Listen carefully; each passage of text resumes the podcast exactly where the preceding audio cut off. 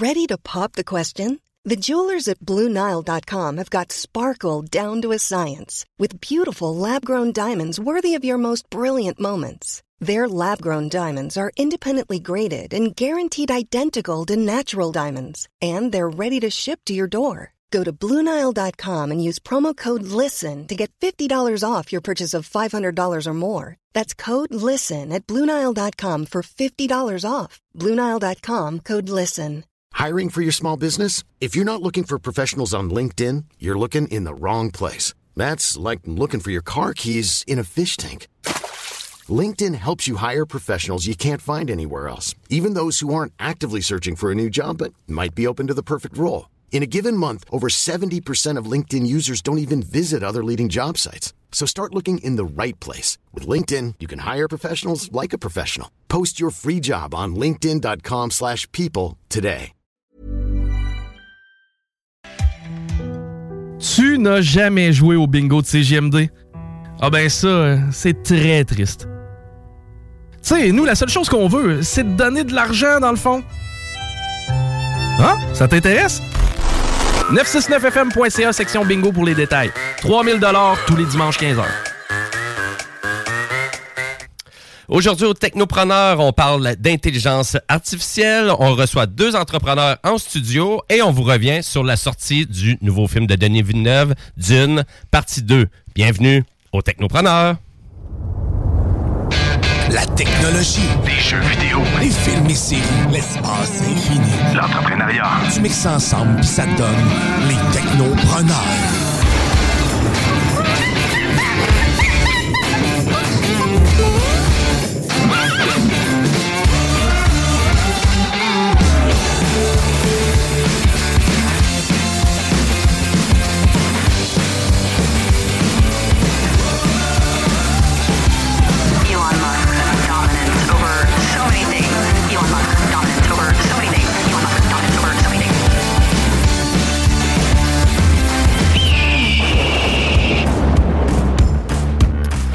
Et oui, c'est Jimmy Roy qui vous souhaite la bienvenue au Technopreneur en ce 3 mars 2024. Et nous, on est en direct jusqu'à 15h cet après-midi pour vous divertir, pour vous parler de technologie, de cinéma, de jeux vidéo, bref, et même d'intelligence artificielle parce que je pense que c'est un des sujets principaux qu'on a à l'émission depuis le début de l'année 2024. Je vais vous présenter la belle équipe derrière moi. Donc, on va commencer avec le metteur en nom, Monsieur Jean-Samuel Corriveau. Salut. Les cowboys. Comment ça va? Ça va bien, ça va bien. Beau dimanche euh, de printemps, de début de semaine de relâche.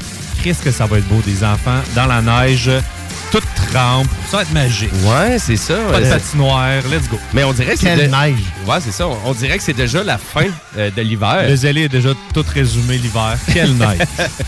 Ben oui, Monsieur Guillaume Bouchard, alias Notzellé. Salut Guillaume. Hello! Ça va bien? Oui, Oui. Pas plus que ça? Oui. OK.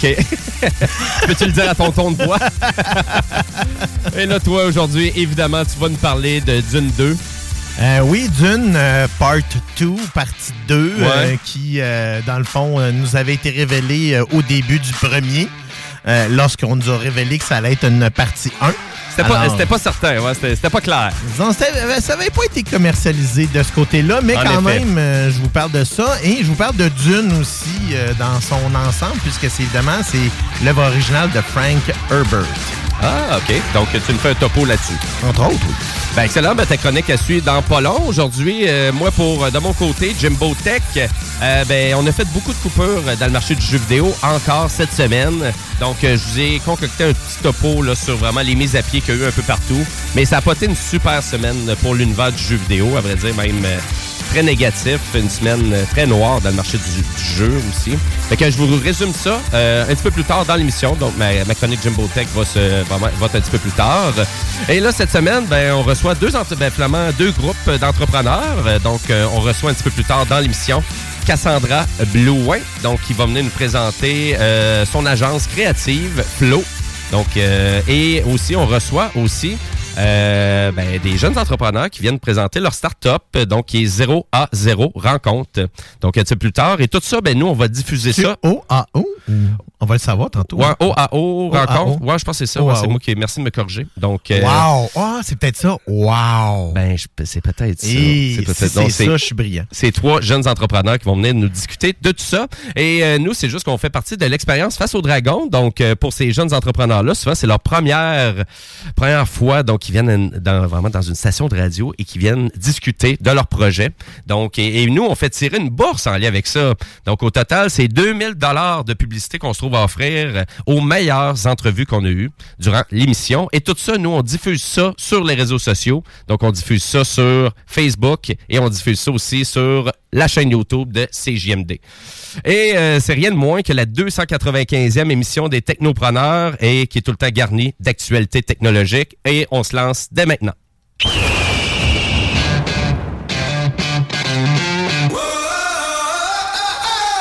Et si vous avez une question pour nous tout au long de l'émission, ben gênez-vous pas, hein, vous pouvez nous texter au 418-903-5969, 418-903-5969, ou si vous voulez, ben, on a la page Facebook Les Technopreneurs.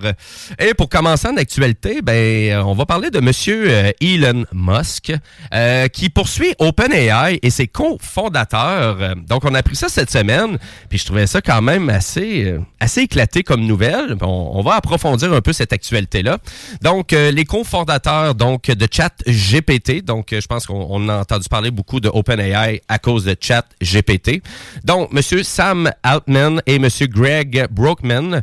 Donc, euh, on reproche Monsieur Musk, qui se trouve à les reprocher d'avoir abandonné la mission originelle de la société d'intelligence artificielle qu'on connaît maintenant.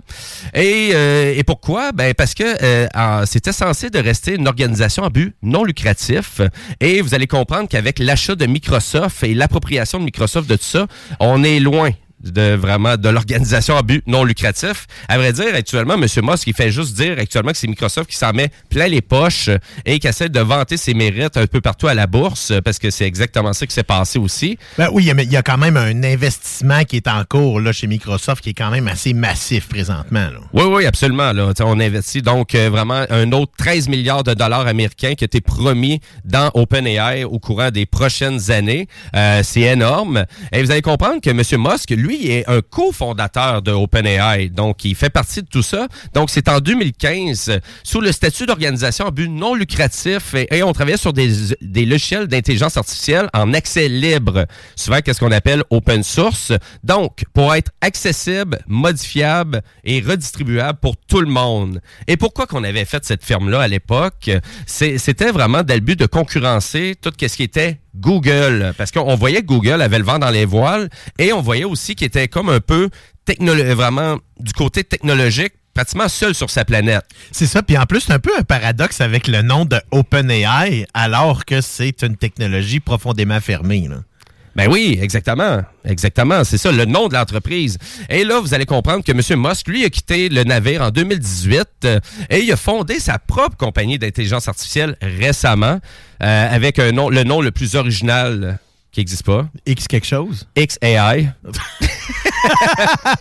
Non, mais, sais, Elon Musk, il a toujours été sur son X, on va se Ah, il dire. a, il a toujours été sur son X. Merci, merci JS. Euh, Donc, euh, et là, il faut comprendre que depuis que c'est Microsoft qui, pot- euh, qui possède tout ça, ben OpenAI n'a pas rendu public, c'est vraiment son plus récent code de ChatGPT 4.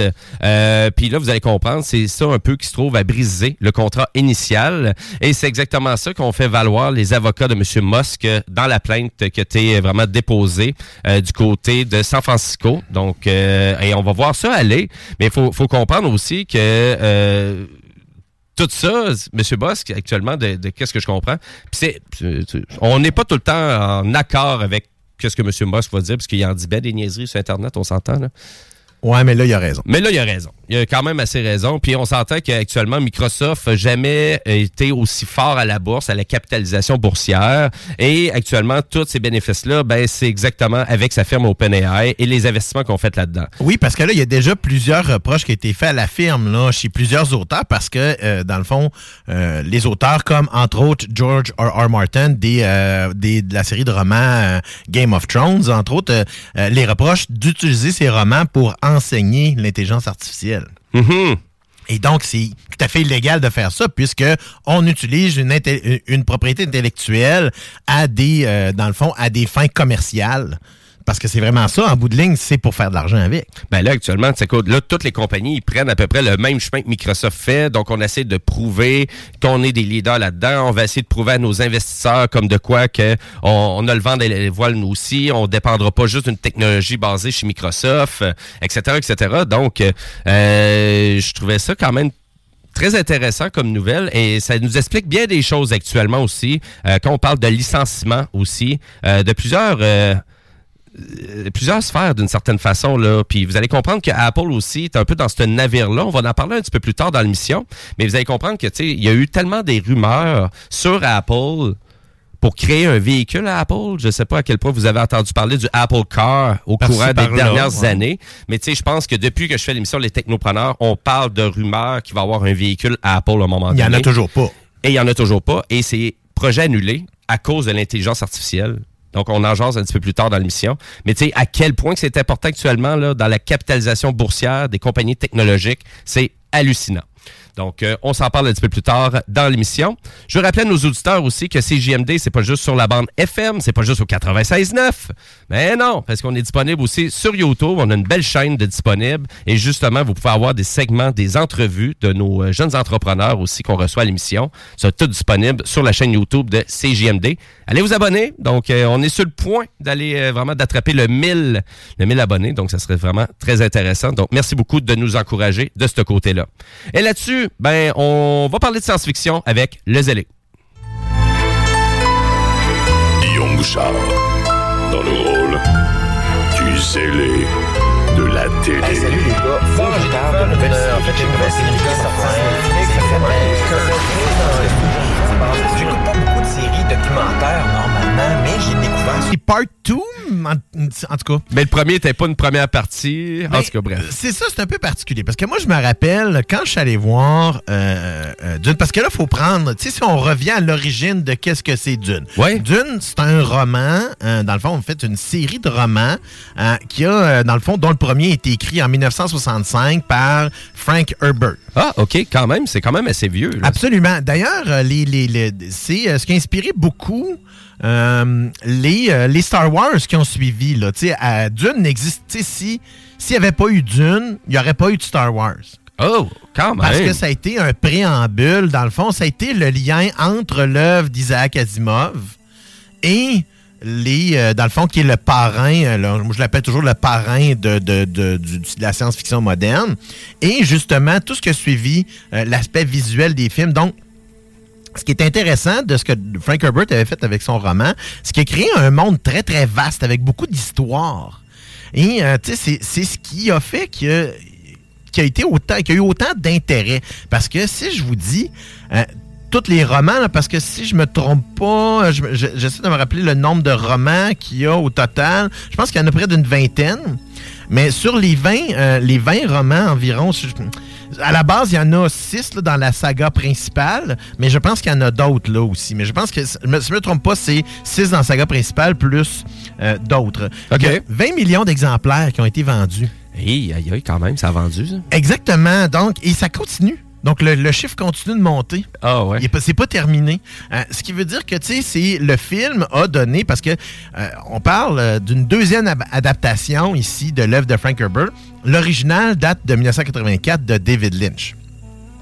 Euh, David Lynch, si vous le connaissez pas, c'est euh, un des, euh, je dirais, c'est un des. euh, puis d'ail- D'ailleurs, là, en- en- il va, euh, Dune va revenir, devait revenir dans certains endroits aux États-Unis, parce que c'est 40 ans là, qui, dans le fond, que le film est sorti. Ah, OK, de vraiment ressortir le vieux film Le- au cinéma. Le vieux film au cinéma, en Oh. effet, aux États-Unis, il est sorti dans, dans ils appellent ça les Fathom Events aux États-Unis. Donc c'est c'est fait, la c'est Fandango, le site Fandango là, qui vend des, des billets entre autres là, qui fait la promotion de ce genre d'événement. OK. Alors, il faut dire que euh, David Lynch, la version qu'il a fait en 1984, ben c'est grosso modo euh, tout le premier livre au complet, voire même presque une partie du Messie de Dune, qui est le livre suivant. Dans le fond. Parce que euh, Frank Herbert a écrit son roman, c'est un peu comme euh, dans le contexte de euh, George R. R. Tolkien. Euh, Tolkien, quand il écrit son roman, c'était un seul roman qui ont fini par se séparer en trois parce que l'éditeur disait ça n'a pas de bon sens, personne ne va lire un roman de 1700 pages. il n'y avait pas complètement tort. Dans le cas de Dune, c'est un peu la même chose. Il l'a un peu, il l'a un peu volontairement, si on peut dire, séparé. Et c'est là-dessus que Denis Villeneuve s'est inspiré pour séparer le film en deux.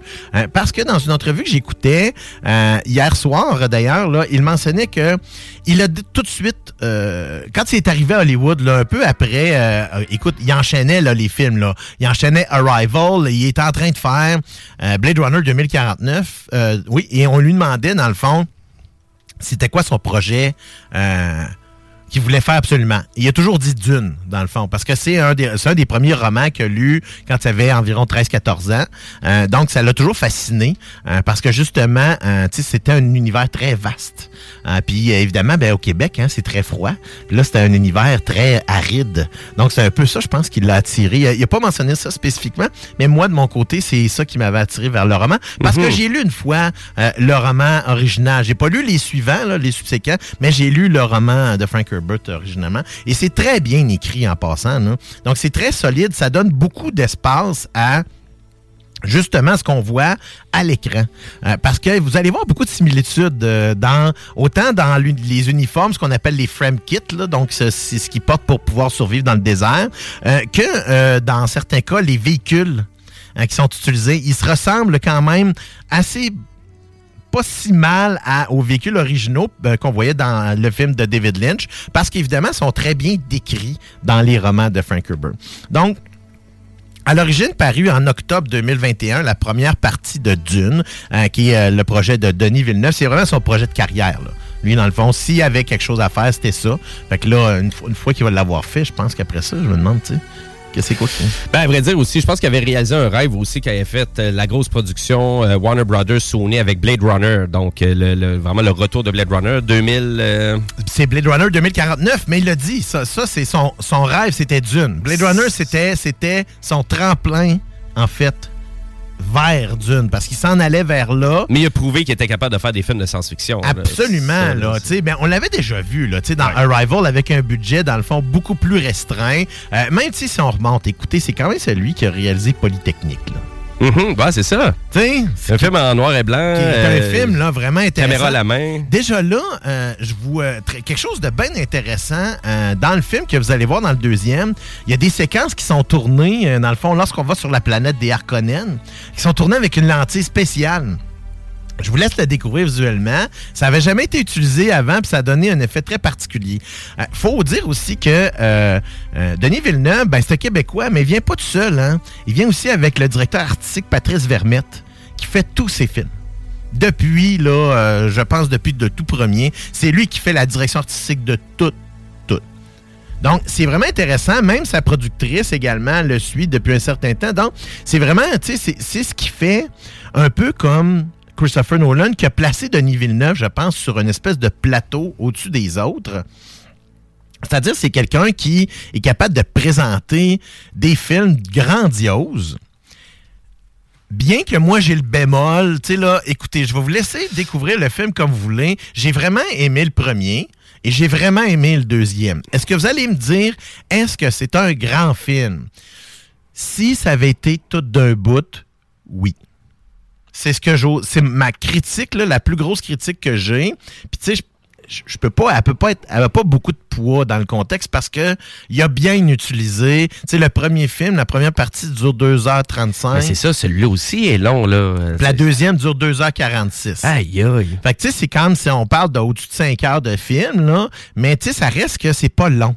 Non? OK. Donc, Non. c'est un- bon divertissement. C'est ça, le, le deuxième, là, est beaucoup plus un film d'action. Le premier est un film préambule, euh, mais je tiens quand même à, à- à mentionner à quel point moi j'avais été déçu à la fin du premier lorsque j'ai tu sais, j'avais j'avais comme OK, on va on m'amène pas un film au complet, on m'amène juste une moitié de film.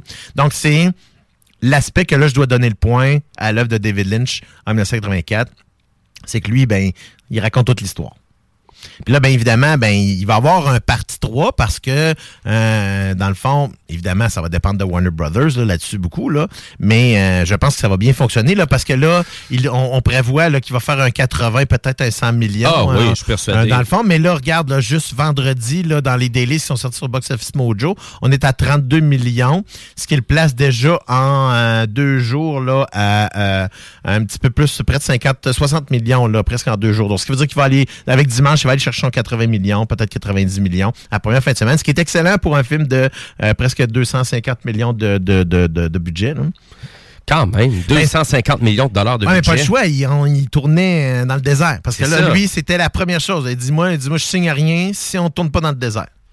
Mais c'est ça qu'on voit aussi dans la bande-annonce. C'est des images euh, époustouflantes, euh, des effets spéciaux grandioses. euh, vraiment, tout a de l'air à tenir la route. La musique, le jeu des acteurs, tout tient la route. Absolument. Le jeu des acteurs est très solide. Euh, encore là, puis là, on voit, c'est là, là pour moi, c'est là qu'on voit la, la, la, la, la- voyons, le talent de Denis Villeneuve. C'est que c'est un directeur d'acteurs assez impressionnant. Et d'ailleurs, euh, euh, si on, prend le personnage de Austin Butler qui joue Feta Harkonnen, qui est probablement le vilain le plus intéressant depuis euh, le Joker de, de euh, voyons de Heath Ledger dans euh, The Dark Knight. Vraiment, il est très crédible. Il est pas, il est pas très gras.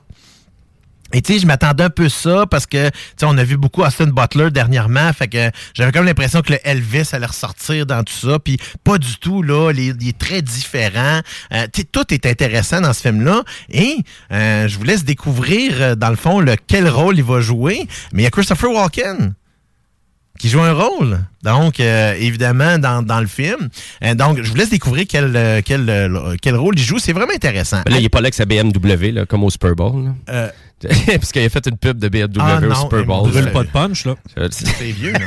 Brûle pas de punch. Non, non, non, c'était au Super Bowl de cette année. Là. Ah oui? Bon, clairement, je ne l'ai pas écouté. Ouais. Euh, mais euh, tout ça pour dire que allez voir ce film-là au IMAX, si vous pouvez. J'ai Ouais. pas eu l'occasion d'aller le voir la première fois, mais je vais le voir une deuxième fois. Et je vais le voir en IMAX parce que euh, il a tourné certaines séquences en IMAX, ce qui fait qu'on tombe là avec les beaux cadres comme on a un peu avec les films de Christopher Nolan, un peu plus carré que rectangle, ce qui donne un petit peu plus de, de, de, de côté intéressant lorsqu'on fait un gros plan, parce qu'on est capable de rentrer un petit peu plus loin dans le visage du personnage et l'avoir au complet dans un full screen.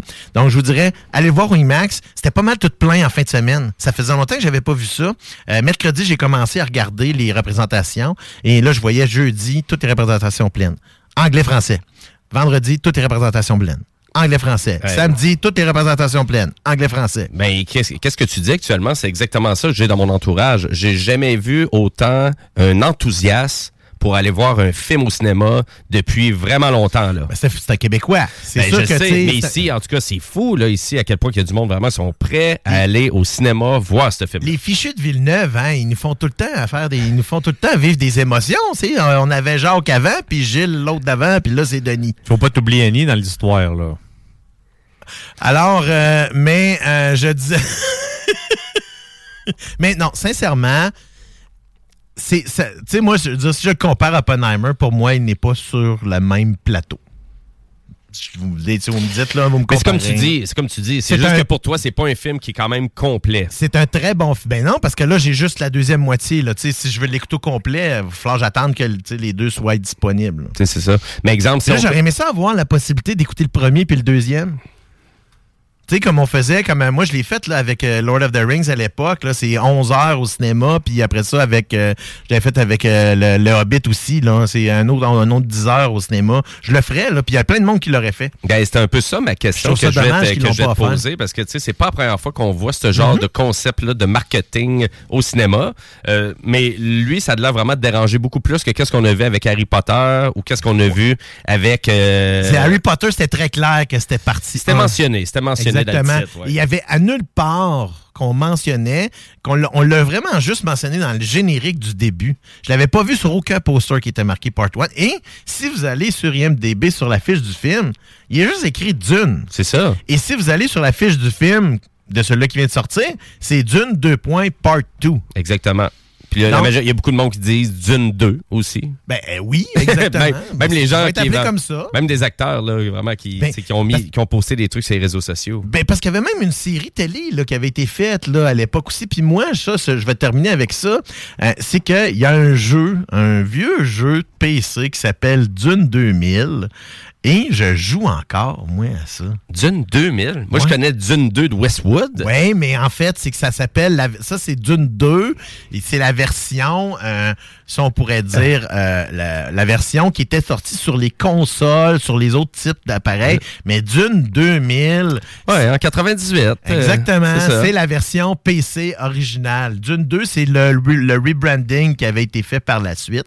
Mais Dune 2000, c'est vraiment un excellent jeu de, euh, tu sais, à la euh, StarCraft, là, à- dans le fond, où est-ce que Ben, tu- c'est Westwood, donc c'est Common and Conquer. Exactement. euh, alerte rouge. C'est ça. euh, ouais, c'est ça. Et on est sur Arrakis, donc là, on peut prendre soit les Harkonnen, on peut prendre Ouais. les Atreides, ou on peut prendre même une autre des factions qu'on ne connaît pas, qu'on ne connaît pas vraiment euh, dans le premier. Je dirais que donc, euh, il y a un fanbase très, très vieux de Dune, et c'est pour ça qu'il fonctionne bien. Euh, tu sais, c'est Ouais. euh, pour ça que ça a bien fonctionné parce que le- le- le- les gens, écoute, je- quand je, faisais des recherches sur Dune, il y a un Wikipédia spécifique et maintenu par des fans de Dune.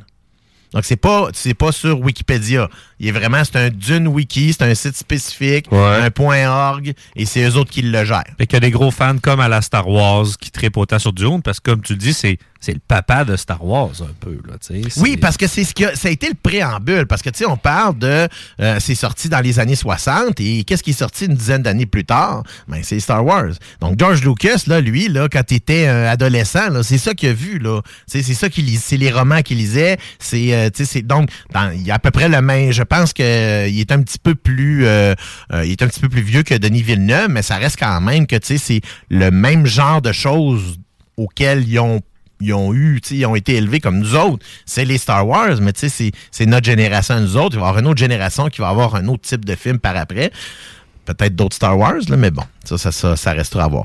Hein? Allez voir au cinéma. Euh, moi, de mon côté. IMAX surtout. Oui, IMAX, très important. Je vous parle tout de suite de la semaine prochaine parce que j'ai eu un abonnement, euh, j'ai eu droit à un abonnement gratuit à, à Apple One, euh, ce qui me donne accès à toute la, tout le stock d'Apple au complet. Et euh, j'ai écouté euh, Napoléon, donc la version de Ridley Scott qui vedette euh, Joaquin Phoenix. Ben, je trouvais que ça va de l'air bien, moi. J'ai bien hâte de voir. Je vais vous en parler la semaine prochaine. Ben, à vrai dire, la semaine prochaine, nous, on est absents. C'est vrai, l'autre semaine d'après, c'est donc, ça je euh, dire. Exactement. Donc, on va être de retour le 17 mars, euh, mais la semaine prochaine, euh, donc euh, une petite pause pour les technopreneurs. Donc, une petite pause bien méritée. Merci beaucoup, les allez. Ça fait plaisir. Merci beaucoup. Et puis, écoute, tu m'as juste donné encore plus le goût d'aller voir euh, Dune, partie 2. Euh, IMAX, IMAX, surtout. oui. surtout.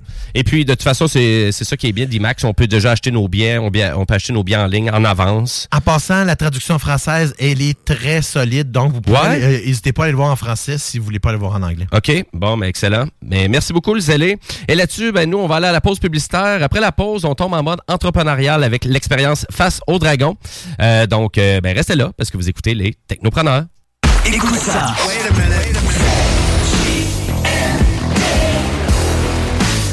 Vous écoutez CGMD. You're now listening. La radio de Lévis. 96.9. Talk rock hip hop.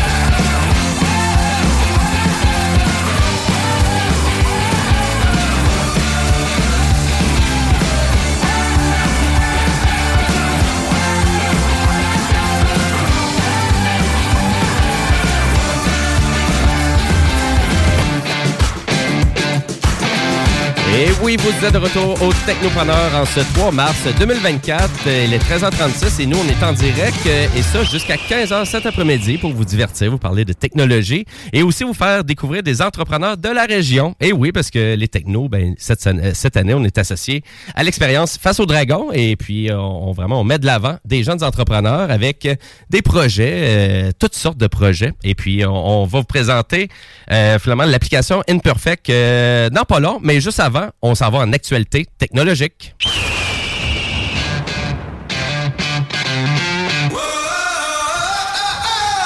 Juste en début d'émission, on parlait de OpenAI et de M. Musk qui, qui vraiment qui poursuit donc les cofondateurs euh, vraiment de OpenAI. Euh, Mais il faut comprendre qu'il y a comme une nouvelle qui est associée à tout ça et cette fois-ci, c'est du côté de Apple parce qu'on a parlé beaucoup euh, vraiment au courant des dernières années que Apple était sur le point de se lancer dans le monde des véhicules électriques ou des véhicules intelligents Bref, c'était pas très clair parce que ça a été une rumeur. Écoute, on a-tu discuté de ça au Mais c'était la mode.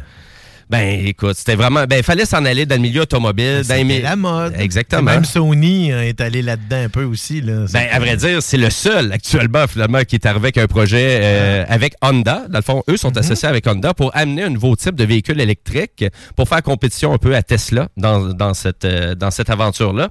Mais là, il faut comprendre que cette, euh, cette semaine, il y a eu quand même une nouvelle qui nous confirmait que Apple mettait vraiment de côté au complet tout ce qu'il y avait eu en création et en développement pour leur véhicule, donc le Apple Car, et qui était surnommé le projet Titan à l'interne.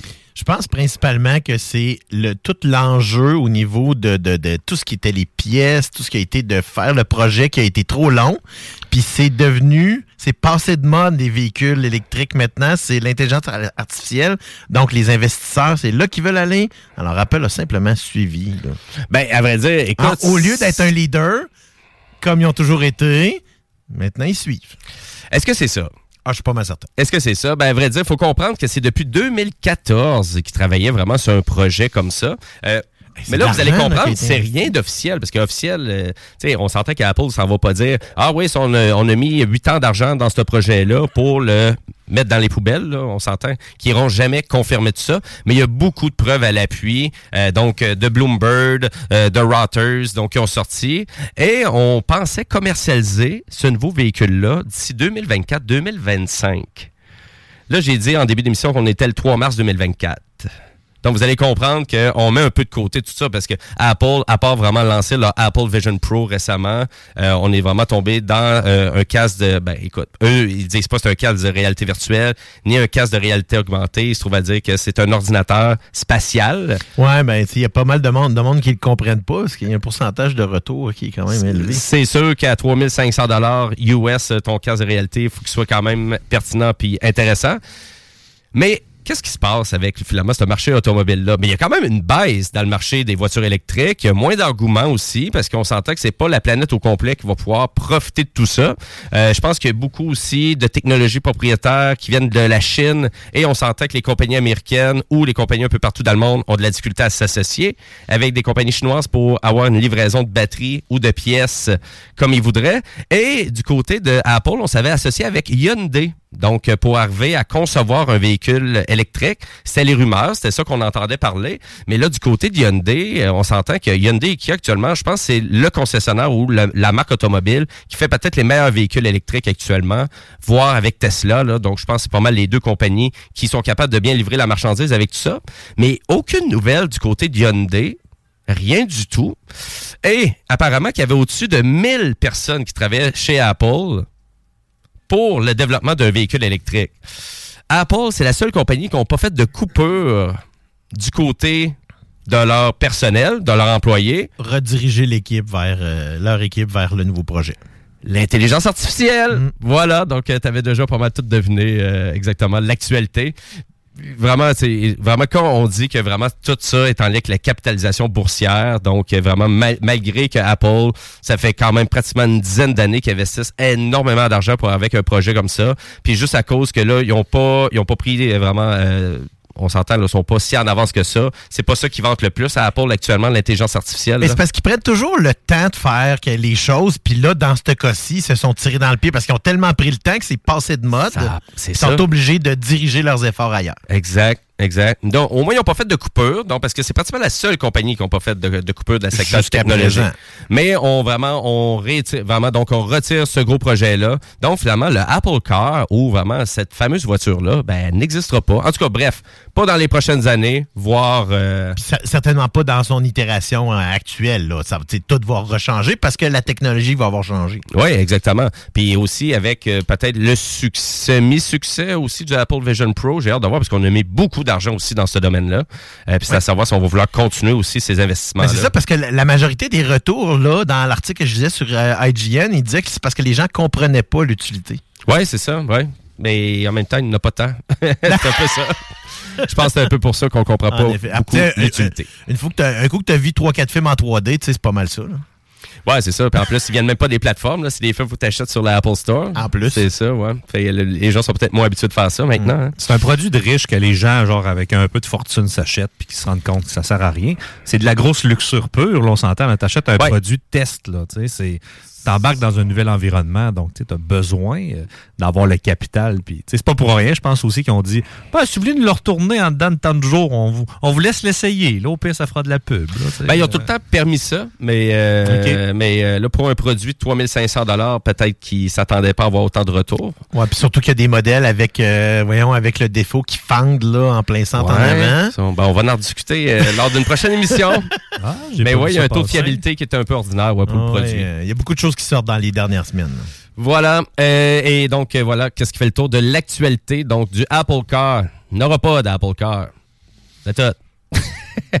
Et là, là-dessus, ben là, nous, on change de sujet, donc on tombe en mode entrepreneurial avec euh, l'expérience face au dragon. Et euh, je vais vous présenter euh, ben, trois entrepreneurs qui sont, avec nous en studio. Merci de vous avoir déplacés, messieurs. D'ailleurs, je vous les présente. C'est Olivier Boucher, Olivier Drolet-Saint-Cyr et Alexandre Couture. Bienvenue. Bonjour. Bonjour. Vous allez bien? Hello, hello. Très bien, vous? Oui, ça va très bien, merci. Et puis là, j'aimerais ça qu'on vraiment qu'on prenne le temps de présenter votre projet, donc une application de rencontre qui s'appelle Imperfect. Exactement. Donc, l'idée, nous autres, on a commencé, euh, on est trois jeunes qui ont toujours été sur les applications de rencontres. Oui. Euh, puis, on, est, on regardait un peu le marché, qu'est-ce qui se produisait présentement. Puis, on a décidé, un bon jour, de se partir une entreprise. Initialement, ça partait d'Olivier. C'est lui le CEO, c'est lui le président. OK? C'est de, son, de sa propre volonté que tout est parti. Et il a ensuite accosté euh, Alexandre, qui est le meilleur programmeur à travers nous trois. Puis ils m'ont apporté en troisième, justement, pour aider un petit peu plus, pour former le tout. Euh, on est trois gars de 42. Puis notre projet, comme je vous disais, c'est euh, au lieu de présenter les gens sur leur meilleur jour, comme vous voyez sur Hinge, sur Tinder, sur Bumble, nous autres, on a décidé, on va changer complètement le marché. On va décider de présenter les gens sur leurs imperfections sur, on veut pas, on dit jamais défaut, on dit toujours imperfection.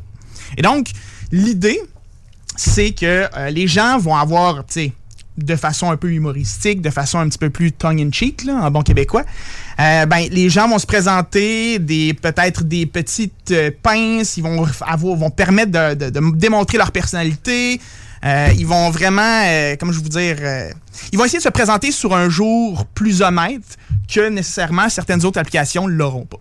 Et donc, ça, c'est l'idée principale. Oui, parce que la majorité du temps, les applications de rencontre, écoute, euh, s'il y a à Ben- peu près euh, 20% de vérité dans tout ça, euh, C'est déjà bon, hein. C'est pas pire, ouais, c'est ça. C'est moi ou euh, les femmes là-dessus sont toutes en train de faire soit du kayak ou du. euh, du- c'est quoi là? Du hiking.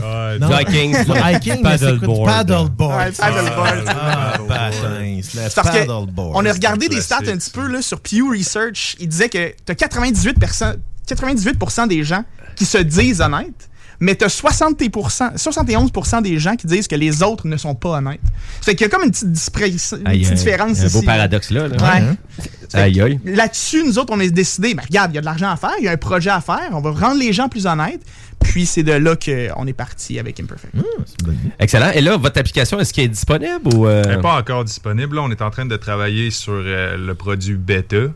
Euh, le, pas mal le gros effet du développement. On prévoit de lancer l'app dans ben, la bêta, on la prévoit de la lancer dans six mois. C'est le timeline qu'on s'est donné pour euh, la rendre disponible aux gens pour la tester là, et tout. Et là, toi, Alexandre, c'est toi qui programme ça. Donc, euh, vraiment, Exact. on, on fait de la programmation d'applications, donc autant pour le côté Android que iOS. Ouais, là, on se focus. euh, là, on est sur React Native. Dans le fond, pour la technologie, c'est ce qui nous permet de build autant sur le iOS que sur l'Android en même temps, ce qui est vraiment pratique. Pas besoin de coder native sur Ouais, les deux. sauver là. du temps Ah, ok. là-dessus. Exact, c'est ça. Mais la bêta, on prévoit de la lancer seulement Android et ensuite de se concentrer plus sur la version iOS parce que veut, veut pas, même si on développe sur les deux en même temps, il y a tout le temps des petits fignolages qui sont propres à chaque euh, Ça, système d'opération. Je pense qu'Apple est un petit peu plus euh, difficile aussi sur certaines structures. là. Sur le release, surtout, ah, le release il est beaucoup plus strict. Là. Tu sais, c'est- t'as pas, tu peux pas release genre six fois ta, pour euh, ta version. Là.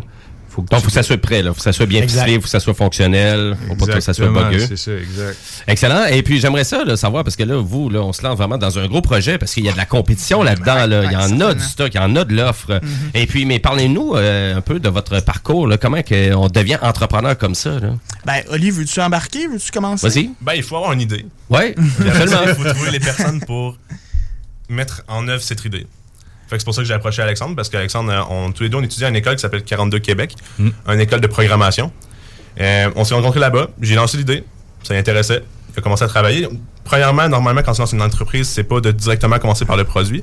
Nous, on a commencé par le produit. on est allé directement à 100% sa programmation à nos heures perdues, dans le fond. C'est ce qu'on aime faire, ça. Exactement.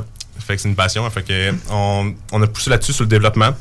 Euh, Ben, on peut, on peut dire même, on a, on a dû changer de, Ouais, on, de on concept initialement. On avait un concept initial. euh, je vais le dire, c'était les euh, love language. Je sais pas si vous connaissez un peu les love language. C'est les cinq langages de l'amour.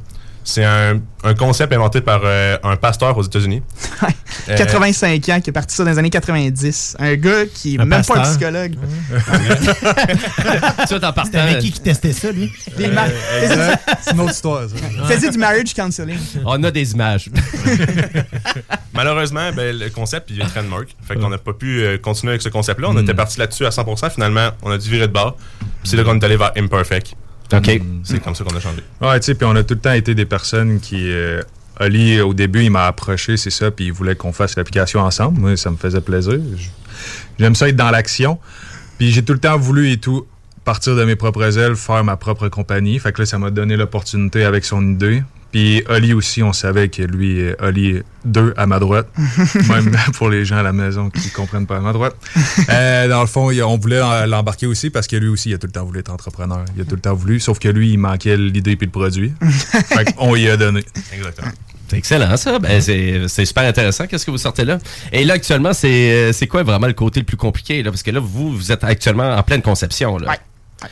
Et c'est Ben- quoi, le c'est quoi qui est le plus compliqué en ce moment? Ben, logiquement, c'est toujours ce qui est le plus compliqué, c'est aller chercher de l'argent pour de l'investissement. C'est une des raisons pour qu'on est en, en face vers les dragons, Ouais. dans, dans l'œil du dragon, on devrait dire.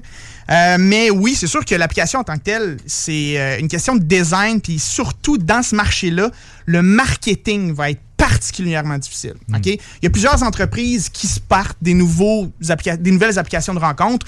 On a, on, a, euh, on a quelques concurrents qui sont en train de se partir présentement en même temps que nous. On peut penser à Coff Dating qui va partir à New York dans quelques, dans quelques mois. On va avoir Zoom Dating à San Francisco. Red Flag Dating. Red Flag Dating. Il y en a plusieurs. Là, Ben, genre. c'est fou. Que je disais qu'il y avait de la compétition. Ben, oui, c'est bon parce pas que là, ils connaissent leur marché. Oui, oui. Ben oui, c'est bien. là, vous avez- Ils ont pas, chacun leur angle, là, de ce que je comprends. Vous, vous avez votre angle à vous, c'est de présenter vos, euh, vos petits défauts entre parenthèses. Exactement. Euh, les autres, le red flag, c'est quoi? Tu vas mettre tout ce que tu fais de plus cringe, genre? je- Ouais, ouais. un peu. Problématique. Mettons, genre, si tu bats ta femme, ben ça va être là-dessus. Genre, c'est ça qui est Parfait, ça. différent. C'est une application pour le monde de l'Alabama, c'est nickel. De l'Alabama. Tous ceux-là qui ont, qui ont la belle camisole blanche. Exactement. Ouais, beater. Le white beater, exactement. Le classique, ça. Cool. Le Elle va être populaire, ouais. celle-là? Non. Ça, c'est sûr que ça va être populaire. Le marketing, comme qui dit Ali, c'est vraiment l'obstacle principal. Parce que le côté technologique, je veux dire, 42 Québec, c'est ça la beauté. 42 Québec, nouvelle école de programmation à Québec. Puis ce qu'ils nous apprennent, c'est d'être autonome. Fait que si tu connais pas la... Tu sais, il n'y a pas de cours. Là. Ils te disent pas quoi faire. C'est project-based. Fait qu'ils nous disent, va chercher la solution. La fameuse piscine. Moi, j'ai des clients là, que j'ai Ah, installés. Là. Ah là, elle dit, ça me prend ma, ma bonne connexion Internet. Nanana, comment ça? Tu sais, on, on se pose toujours des questions. Là, dire, Ah, on va faire de la piscine. Puis là, j'étais comme, de la piscine? Puis il m'explique ça. Puis j'étais comme, OK, c'est quand même cool. Là, tu sais, genre, Mhm. c'est vraiment, t'es laissé à toi-même. Puis c'est- ça passe ou ça casse, ça, de ce que je comprends. Hey, Puis c'est un 100%. gros commitment un parce que c'est quoi? C'est un mois, 26 jours en ligne, je pense. en Ouais, de même, Puis si jamais, mettons, t'es pas motivé, tu vas un peu moins d'heures, ben c'est certain que tu tombes en arrière. Hmm. Tu sais, je veux dire, ceux qui sont pris, c'est ceux qui vont mettre les heures, c'est ceux qui vont être assidus à leur job, puis qui vont finalement être sélectionnés par le comité qui est le bocal. Puis c'est justement, là, nous autres, on est t'es trois personnes qui ont été sélectionnées, puis on, Fait que du côté technologique, pour l'application, c'est pas trop un problème pour l'instant. tu sais. Qu'est-ce qui va être le challenge pour nous autres? Au final, ça va être l'ampleur que ça va prendre. Ouais.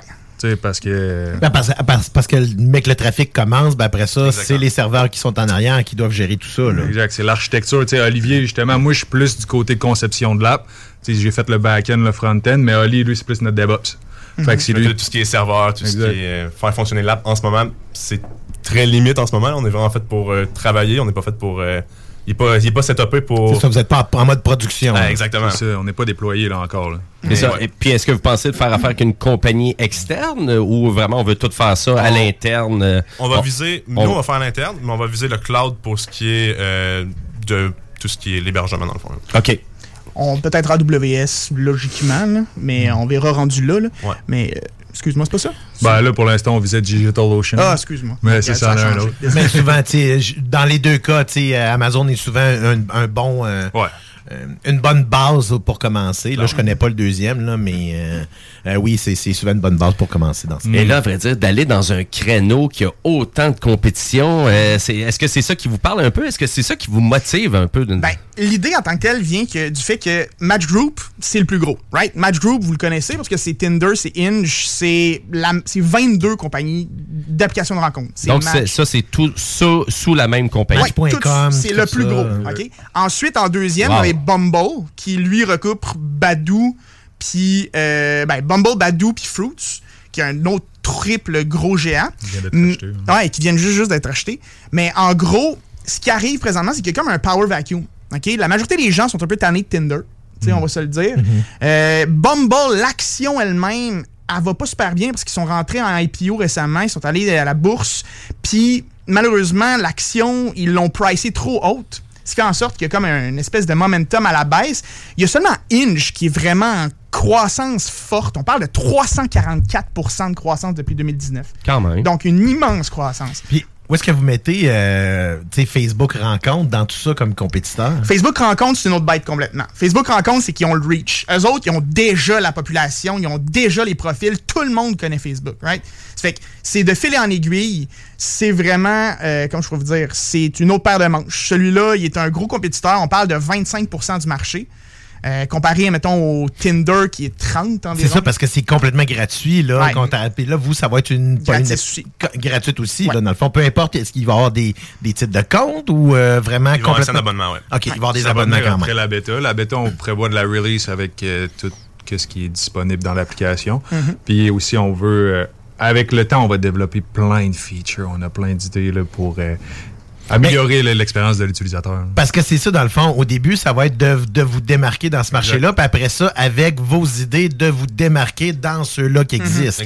L'idée en tant que telle, c'est que tu, tu sors l'application initiale avec toutes les fonctionnalités qui sont libres pour pouvoir aller chercher le plus gros segment de marché possible. Donc, tout, tout, tout, Fait tout, créer tout, le tout, besoin, tout. Exactement.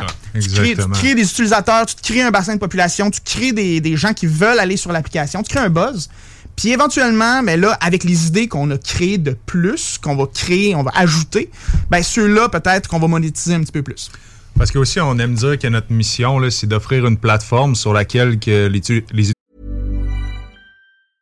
Hi, I'm Daniel, founder of Pretty Litter. Did you know cats tend to hide symptoms of sickness and pain? I learned this the hard way after losing my cat, Gingy. So I created Pretty Litter, a health monitoring litter that helps detect early signs of illness by changing colors, saving you money and potentially your cat's life. Pretty Litter is veterinarian developed, and it's the easiest way to keep tabs on your fur baby's health right at home. Go to prettylitter.com and use code ACAST for 20% off your first order and a free cat toy. Terms and conditions apply. See site for details. I'm Sandra, and I'm just the professional your small business was looking for. But you didn't hire me because you didn't use LinkedIn jobs. LinkedIn has professionals you can't find anywhere else, including those who aren't actively looking for a new job but might be open to the perfect role, like me.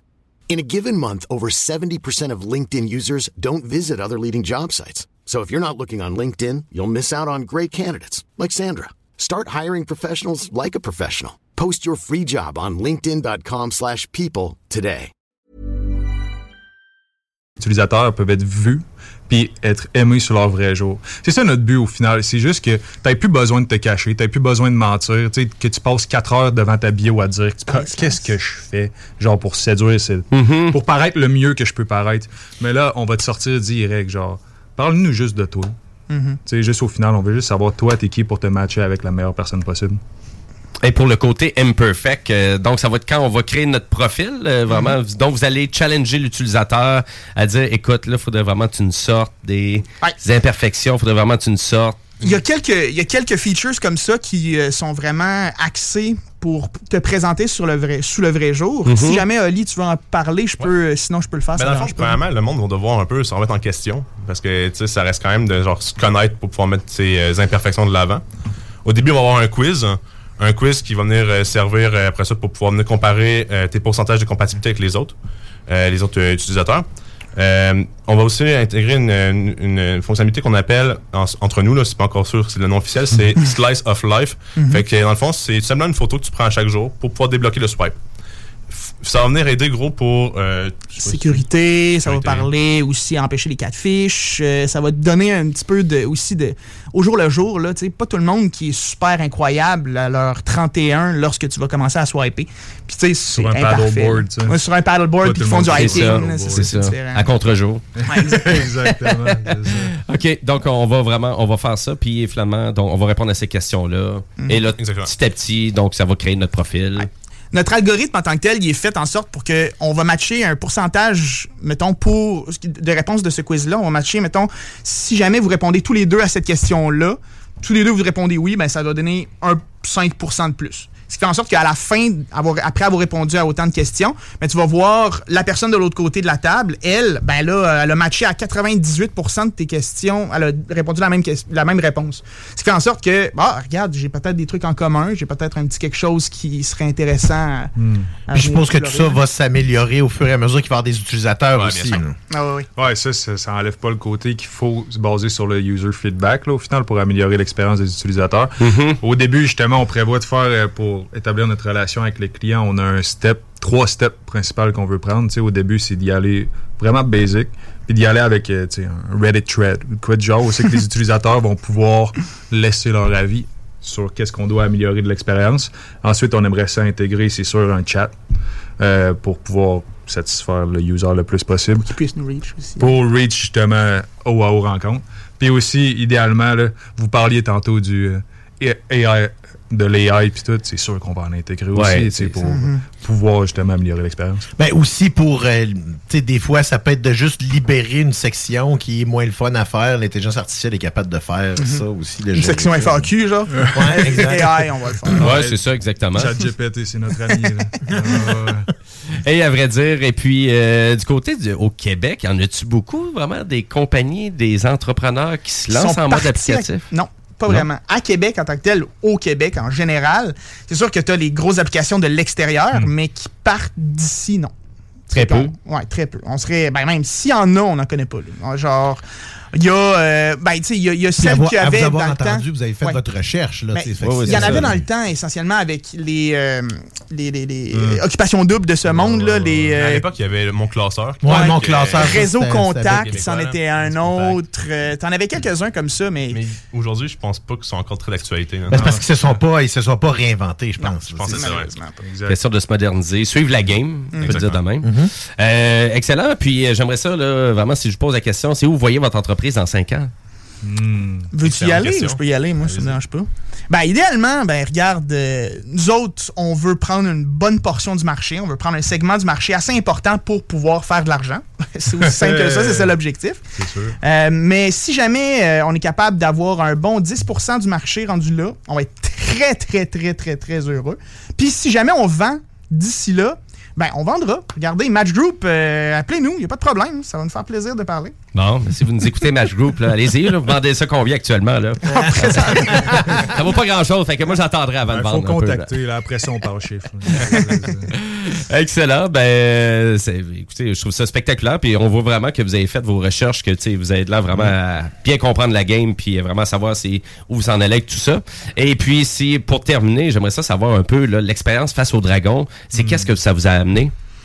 Ça amène beaucoup de connaissances, tu sais, admettons, on commence, puis moi, j'étais arrivé là-dedans, moi, je viens de la clôture, tu sais, je faisais de la clôture, clôture terrien, un de vos partenaires. Ouais, c'est vrai, ben Ouais, oui. C'est exact, tu sais. Fait que moi, je faisais ça Un petit peu avant. gratis. Ouais, exact. Ça fait plaisir, Charles. Fait que, tu sais, moi, j'ai aucune idée, justement, tu sais quoi être un entrepreneur, mais tu sais, j'arrive là, puis on, montre- on nous montre, justement, les- un modèle d'affaires. C'est quoi de bâtir un modèle d'affaires? La segmentation client, la proposition de valeur. Tu sais, après ça, on nous enseigne la comptabilité, on nous enseigne comment pitcher devant des, des entrepreneurs, des investisseurs, c'est ça. de même. Donc, c'est, pour moi, personnellement, c'est l'accompagnement pour euh, m'apprendre c'est quoi être un Toujours bon entrepreneur. aussi avoir un coach. Ça, Ouais. c'est Ouais, ça, c'est avoir cool. des contacts, là. Mhm. Ben, parce que quand on se lance en entreprise comme ça, c'est difficile d'avoir quelqu'un qui va nous donner des conseils puisque vous êtes votre propre pat- patron. Sais, c'est- Fait que c'est souvent d'autres entrepreneurs qui sont là pour vous aider. là. C'est pour ça que c'est Donc- c'est là, je pense, que Face au Dragon Ah oui. prend toute son importance. là. Oui, puis euh, vraiment, c'est c'est ça, tout le temps avoir de l'encadrement, vous vraiment vous challenger, vous mettre au défi, euh, puis vous faire réaliser des trucs aussi, tu sais, des, des fois dans vos plans d'affaires ou euh, ben excellent, ben tant mieux si vous avez vraiment vous adorez ça. Puis tu sais, nous aussi on fait partie de l'expérience face au dragon. Fait que je pense que c'était une de vos premières fois à radio. Ouais, première exact. fois. Ben écoutez, vous avez fait ça comme des champions. Donc euh, l'application, on va réitérer, donc Imperfect. Puis euh, vraiment tenez-nous au courant les gars, à savoir quand ça va être disponible. Fait que nous on va partager ça aussi sur nos réseaux sociaux. Puis on va pouvoir dire bon, le vent dans les vous pouvez aller euh, mettre vos imperfections sur une application de rencontre.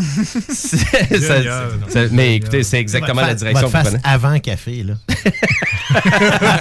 Exactement. C'est vrai. C'est ce qu'on veut, c'est ça qu'on veut, c'est ça qu'on veut. Donc, euh, je vous les représente. C'était Olivier Boucher, Olivier Drolet, Saint-Cyr et Alexandre de Couture. Ben, félicitations pour votre beau projet. Puis euh, vraiment, on vous souhaite bon succès dans tout ça. Puis tenez-nous au courant du, euh, vraiment du déroulement de tout ça. course. Et puis, pour ceux qui ont juste euh, vraiment pris une petite partie de l'entrevue, ben, l'intégrale est disponible sur la chaîne YouTube de CGMD ou sur la page Facebook des Technopreneurs. Puis nous, bon, on va repartager tout ça. Ben oui. On, on est comme ça. Merci beaucoup, les gars. Euh, ben, merci à vous. Bonne continuité. Et là-dessus, ben, nous, on va aller en pause publicitaire. Et après la pause, ben, on continue en mode entrepreneurial. Restez là.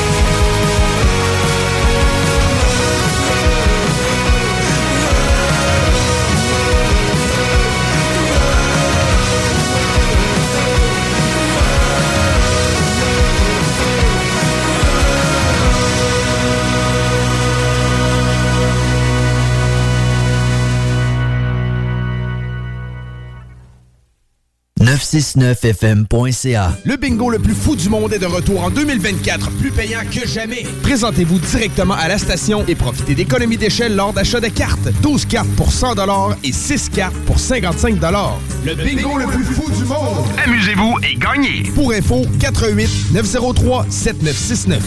André. You're now listening. 96.9. Talk Rock Hip Hop, l'alternative radio.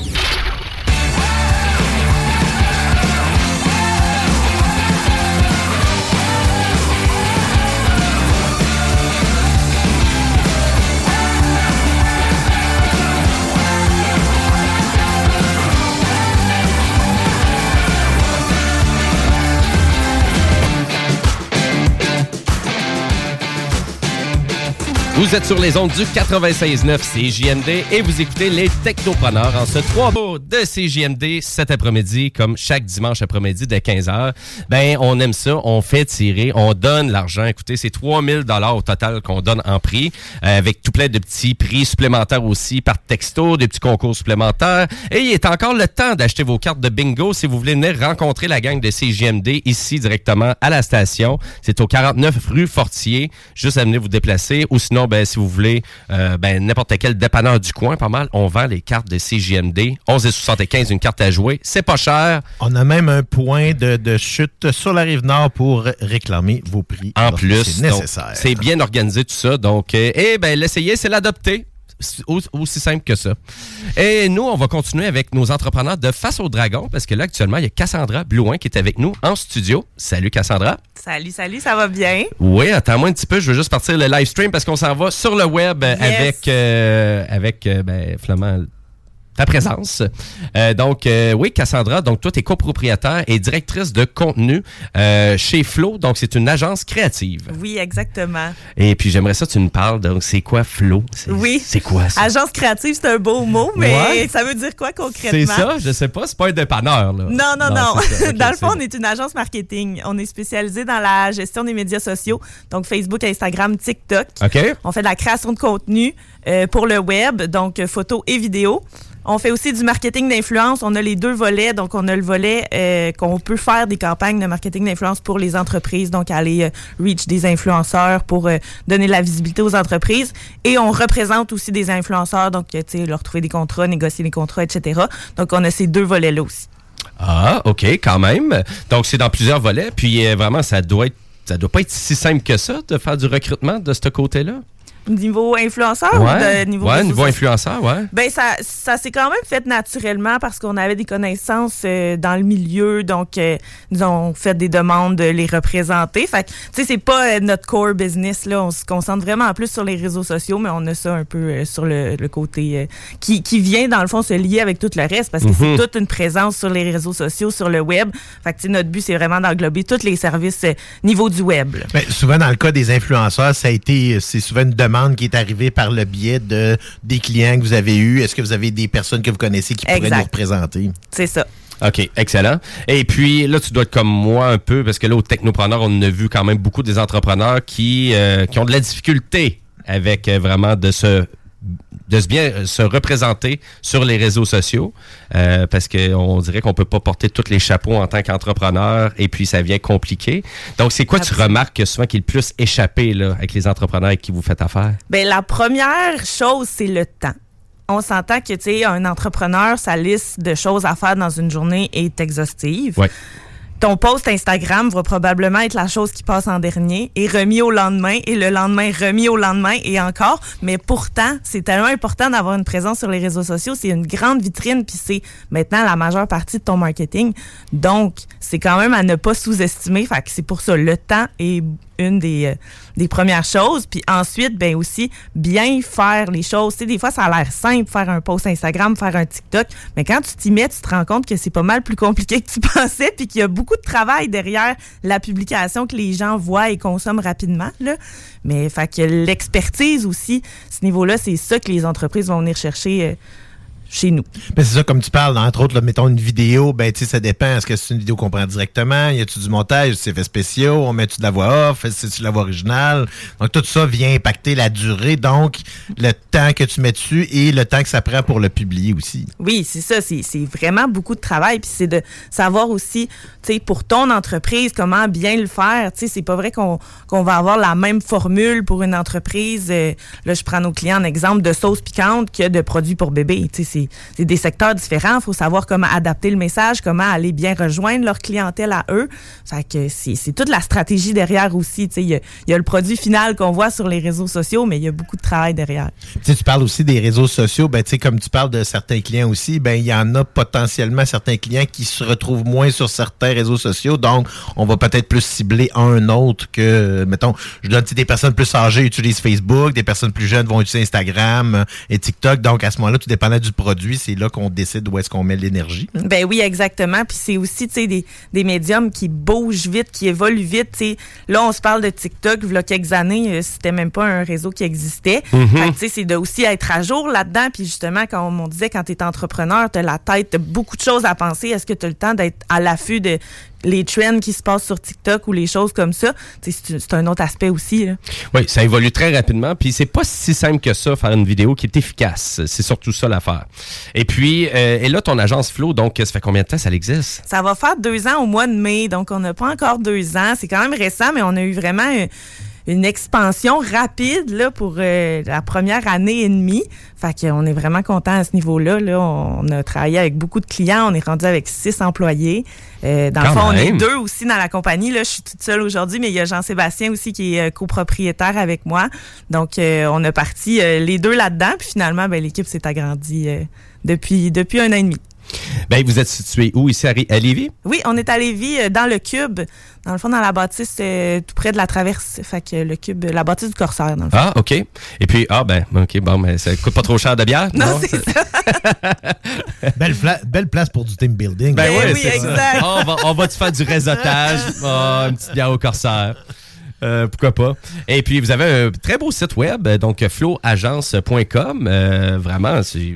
C'est vraiment, c'est superbe. On Comme, va euh, utiliser le, le terme coordonnées bien chaussé. Oui. Dans ce- dans Oui, ce- absolument. Ben, c'est c'est ce qu'on se dit beaucoup, puis on est aussi très actifs sur nos médias sociaux, puis c'est vraiment important pour nous parce que essaye de vendre à quelqu'un l'importance d'être présent sur les médias sociaux quand tu ne l'es pas toi-même. Ça fait un peu bizarre. Fait on, on en a déjà eu. Oui, oui, il y en On a. en a il y en- déjà il eu, y en a, il y en a.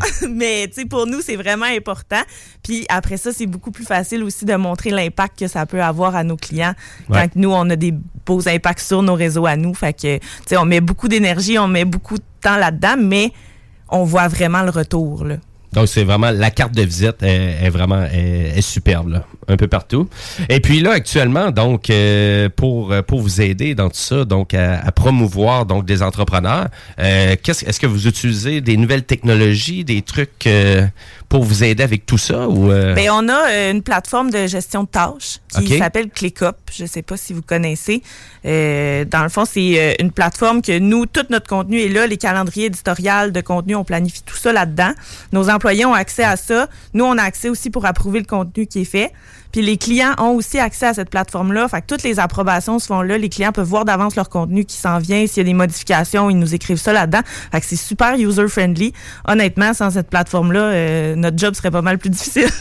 ben, c'est intéressant. Donc, c'est un suivi numérique, puis tout le monde Exact. touche, euh, tout le monde a accès à ça. Exact. Ah, ben, c'est que intéressant. ça, puis sinon, ben, tu sais, tous les médias sociaux, euh, on- notre travail peut se faire euh, à 90% sur un cellulaire, là. Fait que, euh, Ouais, on peut dire qu'on est très moderne dans notre niveau d'entreprise.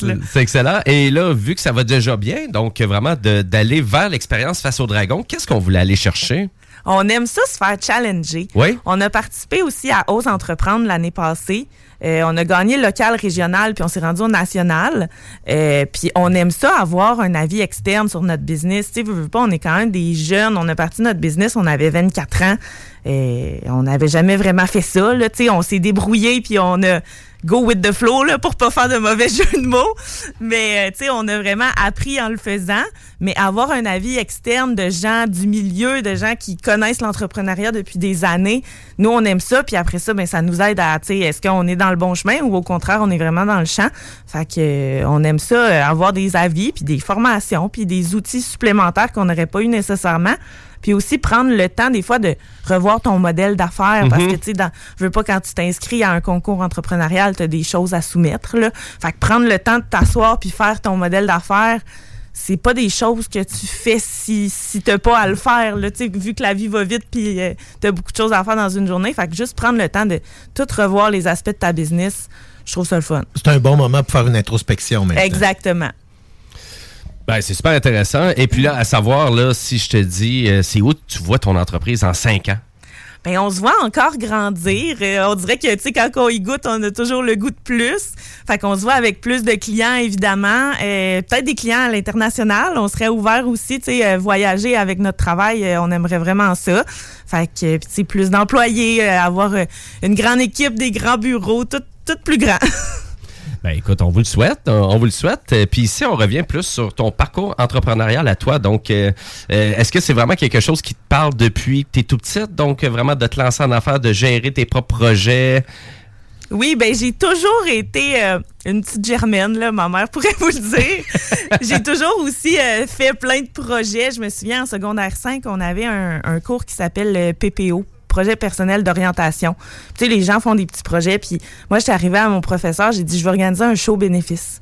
Là, il était comme, là, tu comprends que c'est du stock, là, ton affaire. Là. Puis je voulais des artistes d'envergure, puis je voulais... Puis finalement, il me laissait aller, puis je l'ai fait, puis j'ai ramassé 5000 dollars pour la Fondation québécoise du cancer. J'avais 16 ans. Fait que, tu sais, j'ai toujours un peu eu cette euh, fibre entrepreneuriale-là. Euh, puis c'est ça, au travers de mon parcours, j'ai eu vraiment euh, des expériences sur le terrain. Euh, puis je me suis rendu compte que être limité ou être dans un cadre que c'est pas nécessairement moi qui décide, c'était peut-être pas fait pour moi. Fait que l'entrepreneuriat, ça, ça venait de soi.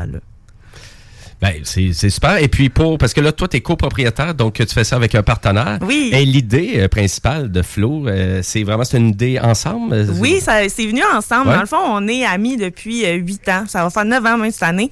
On a toujours su qu'on voulait une business ensemble parce qu'on est vraiment, vraiment complémentaires.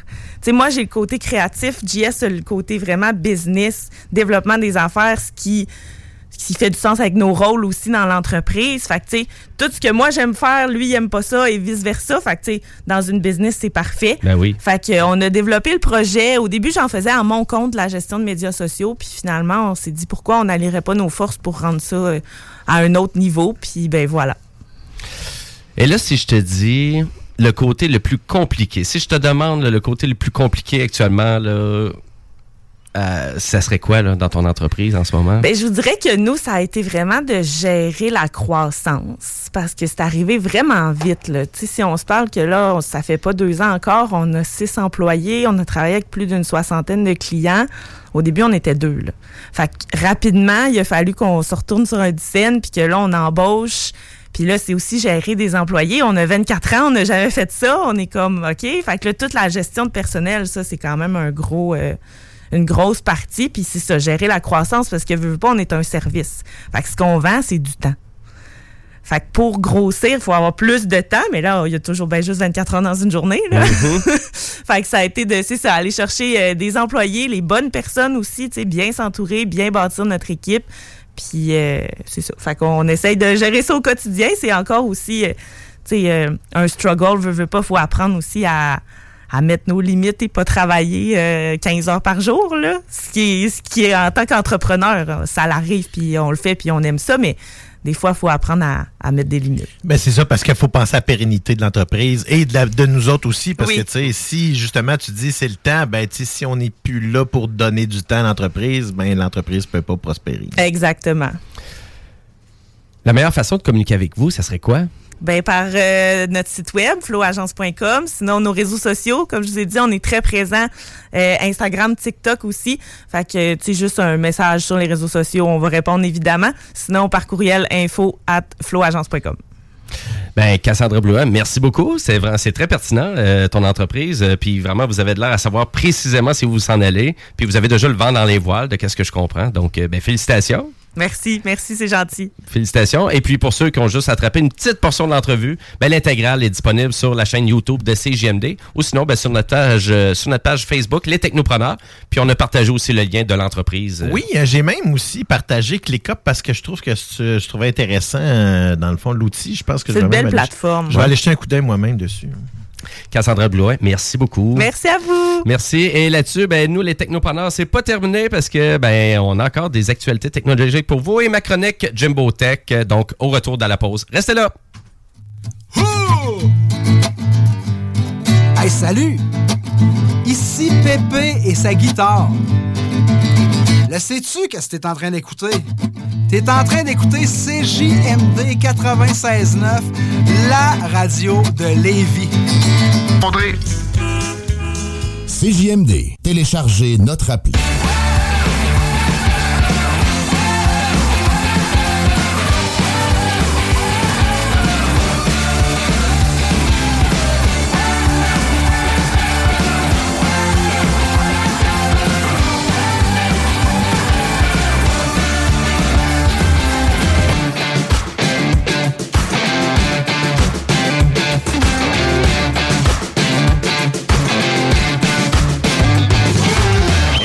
Êtes de retour au Technopreneur en ce dimanche 3 mars 2024 et on est à 30 minutes avant le début du fameux bingo de CJMD, donc euh, où qu'on donne euh, 3000 pièces à toutes les semaines. Là, à ceux qui veulent participer, par exemple, au bingo, parce que ça vous paie une carte à jouer au coût de 11,75 On donne ça aux semaines? On donne pas ça aux gagnants à toutes les semaines? Mais... euh, Tu sais que tes jokes tu fais dans le char, euh, quand on est juste moi pis toi, ça se peut qu'ils passent moins bien à radio. là, mais- donc, euh, et voilà. Puis j'espère que vous avez vraiment euh, pris avec nous donc les deux vraiment les deux entreprises. Donc, on avait à vous présenter aujourd'hui. Donc, Imperfect qui est une application de rencontre en développement et aussi euh, Cassandra Blouin qui est venue nous présenter aussi son agence créative Flow.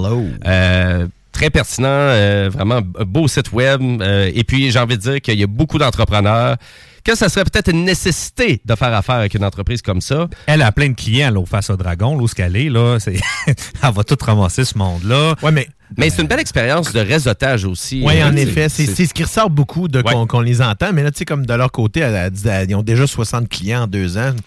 Ça roule. Ouais, ça, ça, ça fonctionne bien, leur affaire. Ça roule, puis en plus, euh, c'est un peu ça qu'elle nous disait aussi, à quel point que, tu sais, des fois, quand tu veux vraiment grossir ton entreprise, là, ça te prend du nouveau personnel, ça te prend des nouveaux employés, mais il faut que tu prennes le temps d'engager ça, puis tu sais, Ouais. puis vraiment d'avoir la même vision aussi, parce que, tu sais, quand c'est une petite entreprise, euh, souvent, t'en donnes beaucoup des responsabilités à tes jeunes nouveaux employés, là. Ben oui, puis c'est souvent de garder toute l'énergie pour tout ça au complet, d'arriver de dire, bon, ben, euh, euh, tu sais, elle, comme de son côté, elle fait plus l'aspect créatif. Donc, euh, quand tu commences à faire plus de gestion, des fois, ça, c'est, euh, est-ce que ça tue trop le créatif? Tu sais, c'est ça. Avec, euh, moi, c'est pour ça que j'admire beaucoup les jeunes comme ça qui font, qui commencent euh, la tête la tête forte, puis qui se disent, bon, mais on saute tout de suite là-dedans, parce que comme elle dit, 24 ans, gérer du personnel, c'est pas toujours évident. Non, non, non, c'est ça, exactement.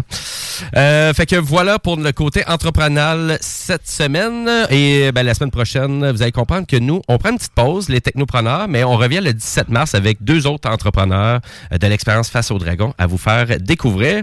Et puis, ben, euh, vous allez comprendre que aussi, les entrevues sont toutes disponibles aussi sur la chaîne YouTube de CJMD.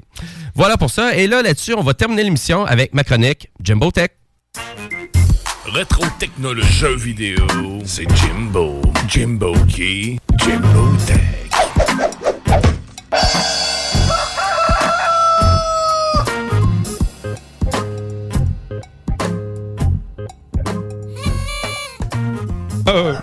Et oui, donc euh, pour ma chronique Jimbo Tech cette semaine, euh, ben ça n'a pas été une super semaine pour l'univers du jeu vidéo en général. À vrai dire, on a parlé de coupures, euh, de coupures, de mise à pied et euh, de retrait d'entreprises ou de projets de plusieurs entreprises. Et ça a commencé avec PlayStation, donc en début de semaine. Donc vraiment, PlayStation a décidé de supprimer 900 emplois partout dans le monde, dans, dans toute leur sphère de studio. Même dans les AAA, là. Ben, à vrai dire, donc ça, c'est vraiment les studios de PlayStation, donc PlayStation Studio. Donc, c'est tout ce qui est fait à l'interne. Donc, souvent, on- en anglais, on va tout le temps dire les first party. Insomniac. euh, ben là, c'est ça. Insomniac, Naughty Dog, euh, Guerrilla Games. euh, Il y en a quand même beaucoup. Et il y avait aussi un studio, donc London Studio, qui existe euh, du côté de Sony depuis quand même plusieurs années. Ça a changé de mouture un peu, mais il faut comprendre que là, c'est terminé pour London Studio. Donc, c'est même plus un studio qu'on va pouvoir dire qui existe dans l'écosystème de PlayStation. Complètement terminé pour ce studio-là. Euh, ça devait coûter cher, on s'entend, là, de vraiment d'avoir des carrières chez Sony, en Angleterre. Euh, ça devait ça devait coûter assez cher, merci.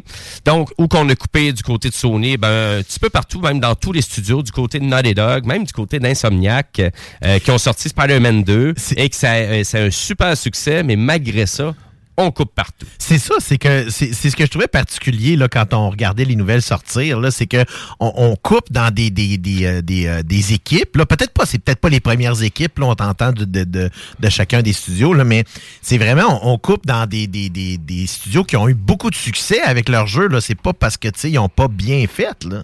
Exactement, mais il faut comprendre aussi que tu sais, c'est 900 emplois dans le monde. Donc, pour PlayStation, ça représente 8 euh, à peu près vraiment de la main-d'œuvre. Donc, si on fait le calcul rapide, ça veut dire qu'ils sont plus que 10 000 à travailler chez Sony. Euh, donc, en tant qu'artisan, donc la majorité des gens là-dedans, c'est tous des c'est tous des gros jobs aussi, là, on s'entend Mhm. là. Des jobs d'artisan, des jobs de programmation, de mise en marché. Euh, donc, ça coûte cher. Et il faut comprendre aussi, qu'est-ce qui s'est passé aussi? Ben, c'est, on veut faire plaisir aussi à nos investisseurs. Parce que, qu'est-ce qui se passe avec Sony au Japon? Ben, il y a eu quand même une drop énorme à la bourse japonaise. Et on parle d'une drop de 10 milliards de dollars en capitalisation boursière, qui est énorme. Donc, à ce moment-là, pour faire plaisir à tes investisseurs, t'as pas le choix. Faut que tu mettes, euh, vraiment, faut que tu coupes un peu partout. Et c'est exactement ça que M. Jim Ryan a fait. Et M. Jim Ryan, il faut comprendre qu'il va quitter le navire de PlayStation, euh, vraiment, qui est prévu pour le début mars. Euh, non, à vrai dire, qui est prévu pour la fin mars, excusez-moi. Et là, il faut comprendre que je suis pas sûr qu'il voulait quitter l'entreprise qu'il gère depuis plusieurs années. Dans ce contexte-là. Dans ce contexte-là. Et en plus, lui, c'est un Britannique, M. Ryan. Donc, de mettre la main dans H aussi, du côté de London Studio, il devait vraiment pas être content non plus, parce que finalement, c'est c'est tous des trucs qui a vraiment qui a voulu assurer euh, vraiment la continuité. Et puis là, malheureusement, avec tout ce qui est capitalisation boursière, on n'a pas le choix. Il faut vraiment qu'on mette là, vraiment qu'on coupe pour faire plaisir aux investisseurs. Ben, en fait, ce qu'on veut dans ce genre de, de, de move-là que les entreprises font, c'est augmenter de façon euh, très sporadique les liquidités de l'entreprise. Autrement dit, c'est qu'on veut freiner euh, les dépenses et la seule chose qui freine massivement les dépenses rapidement, c'est les salaires. Exactement. Puis comme je comme je le disais juste avant, c'est des salaires. Les gens qui travaillent chez Sony à l'interne, c'est- tous des grosses jobs. Là. Moi, j'avais déjà vu euh, un emploi donc euh, du côté de San Diego, euh, parce qu'il y a un studio là-bas, donc le studio qui font les jeux de baseball MLB. Euh, hey, C'était quelque chose. là. C'est genre des jobs à 200 000 dollars euh, par année. C'est ça, c'est des ingénieurs Cellulaires, de- cellulaires fournis, voitures fournies. euh, Les ingénieurs niveau 2, niveau 3, voire jusqu'à niveau 5 dans certains cas. Aïe aïe, là, c'est quelque chose. Faut comprendre aussi que du côté PlayStation, on a fait beaucoup d'achats récemment aussi. Hein? On a acheté Bungie euh, pour à peu près 4 milliards de dollars. Euh, on a même acheté une compagnie à Montréal. Donc, euh, c'est la première fois que PlayStation a vraiment un pied à terre au Québec. Donc, c'est avec Heaven Studio et c'est Jade Raymond qui se trouve à, gérer tout ça. Donc, elle qui avait fait son savoir-faire avec Ubisoft, mais aussi elle a créé le studio d'Electronic Arts aussi qui s'appelle Motive Game. Donc, euh, et là, est rendu 100% chez Sony. Et puis, du côté de Heaven Studio, on n'a pas entendu parler de coupure ou de perte euh, d'emploi de ce côté-là, mais c'est des nouveaux gros projets là, qui s'en viennent, qui vont être livrés, puis on sait que ça va être des projets qui vont parler beaucoup. Donc, London Studio, c'était sûrement des jeux de PlayStation VR 2 qui était vraiment euh, euh, en création à cet endroit-là. Apparemment aussi, on avait pour parler aussi peut-être une remouture de Twisted Metal qui était aussi euh, enclenchée et qu'on a décidé d'arrêter. Euh, donc, euh, mais tu sais, c'est des productions qui n'étaient pas si avancées que ça. Là. Mais encore là, c'est peut-être le, manque de popularité de la série qui, euh, tu sais, qui est quand même très bonne, là, la série qui est c'est diffusée sur Paramount, mais Ouais. qui malheureusement. Ben, il va y avoir une suite, donc. euh, Oh oui, il va avoir une deuxième saison, mais tu sais, ça n'a ça, ça a pas pris autant de. de, de- Ça n'a pas pris toute la place que ça aurait pu prendre, mais on le sait, on en parle souvent, il y a tellement de contenu maintenant que c'est ça devient difficile tout le temps de se démarquer. Puis en plus, ben là, je vous dirais, est-ce que c'est sûr que côté année, euh, on s'entend qu'à date, l'année a le mal commencé dans le marché du jeu vidéo. Il faut comprendre Microsoft avec sa grosse acquisition de Activision pour 90 milliards de dollars canadiens, qui est la plus grosse transaction médiatique qui a jamais existé. Ben, c'est parce que ça comprend Blizzard en plus. là. Exactement. ça, hein? Et du moment Microsoft, donc en début d'année, ben, on a décidé qu'on supprimait 2000 emplois du côté de Microsoft. Encore là, pour les mêmes raisons. Pour augmenter, la- dans le fond, le, le cash flow, le cash flow rapidement. Pas pour nécessairement pour faire d'autres acquisitions, mais pour s'assurer d'être capable de rouler euh, les, nou- les nouveaux projets. Mais tu sais, c'est fou parce que ça veut dire, tu sais, rapidement comme ça, ça veut dire que tous les gens pratiquement chez Microsoft Game Studio, ben, il y a eu des pertes d'emploi parce qu'on a décidé de the renouveler notre parc euh, vraiment de jeux avec Activision. Et puis, ça veut dire qu'on les projets, il n'y avait pas grand-chose d'avancé. Il n'y avait pas grand-chose qui avançait là, du côté first party. Donc, ça semble pas si évident que ça non plus arriver à réaliser des jeux grandioses quand même, malgré que c'est du talent à l'interne. Puis, tu sais, je pense qu'on le voit avec Naughty Dog aussi, avec plusieurs projets qui étaient en branle. Et puis, là, nécessairement, c'est pas arrivé au rendu qu'on voulait, parce qu'après ça, c'est le côté de la commercialisation du jeu qui est pas évidente. Et puis, euh, vraiment, prendre la bonne avenue en fonction de type de jeu, compromis. Donc, faut comprendre, exemple, je pense qu'il y avait un compromis aussi avec Sony, juste pour vous donner un autre exemple, avec euh, le jeu Helldivers 2, donc qui est un second party, donc game. Donc, ça, c'est Arrowhead qui fait le jeu pour PlayStation. Et puis, le jeu, on a décidé de le lancer autant sur PlayStation 5 que sur PC. Donc, le jeu, mais c'est un jeu multiplayer. Mais est-ce qu'on a bien fait de faire ça? Ben, la réponse est oui, parce qu'actuellement, c'est un jeu phénomène, actuellement. Même, j'ai envie de dire, c'est comme un peu le jeu phénomène qui remplace Palworld. là. Donc, on a commencé en début d'année. Puis là, actuellement, quand on s'en va sur Internet pour voir un jeu qu'on parle beaucoup, je vois Helldivers 2 tout le temps qui est vraiment qui sort et c'est le plus gros jeu que Sony a jamais vendu dans l'univers des jeux d'ordinateur. C'est ça, puis en plus, c'est après quelques insuccès de sortie PC, dont The Last of Us Part 1, qui, euh, qui avait qui a connu des petits ratés au Ouais, départ. ben une adaptation donc euh, que- qui, qui peut-être un petit peu plus euh, moins bien ficelée. Puis là, on dirait depuis ce temps-là, on dirait qu'on entend moins d'adaptations. Oui, hein, parce que ben, ben déjà là, que tu sais, le projet qui était chez Naughty Dog du euh, de la version euh, plus open world un peu, ben ça a été On, euh, l'a- on a, complètement on a annulé aussi ce projet-là. Ben oui, puis même Neil Druckmann disait dans une entrevue récemment qu'il commençait à être fatigué un peu, puis que tu sais, euh, il aura pas cinq, il reste pas 50 jeux encore dans la cravate. Là. Non, ça c'est sûr que non. Ça fait longtemps aussi, euh, vraiment, qui, tu sais, qui travaille chez Naughty Dog. Mais là, sans arrêt, là. en Ben, exactement. plus, là, fait que c'est toujours travailler pour la même firme pour arriver à livrer des projets très ambitieux euh, avec un coût faramineux aussi. Donc c'est sûr qu'il y a vraiment, faut toujours vraiment qu'il prouve et qu'il prouve de façon générale. Il doit toujours être au top de sa game tout le temps. là. Toujours, toujours. Mais si on revient vraiment dans les coupures, euh, vraiment un peu partout dans le marché du jeu vidéo, ben, vous allez comprendre aussi que oui, Microsoft, avec les 1900 personnes qu'on a décidé d'annuler, mais on a acheté Activision pour pallier un peu. Mais vous allez comprendre qu'avec Activision aussi, il y a quand même 49 postes dans les studios de Binox ici à Québec et à Montréal. Donc, il y a eu des coupures. Euh, L'entreprise aussi Riot Games, euh, qui est une propriété de Tencent, la firme chinoise. Donc, on a annoncé 11% du membre, des membres de personnel de la compagnie qui quittait le navire aussi. Euh, on a aussi la compagnie montréalaise, donc euh, Behavior Interactive. Donc, c'est eux autres qui font le jeu Dead by Daylight. Donc, ça, c'est un jeu montréalais, c'est pour ceux qui ne le savaient pas. Mais on a décidé de couper quand même encore 40 emplois, euh, donc, de ce côté-là. Fait que c'est un peu ça, là. C'est un peu ça qu'on voit. Et pourquoi? De façon générale, pourquoi qu'on coupe beaucoup?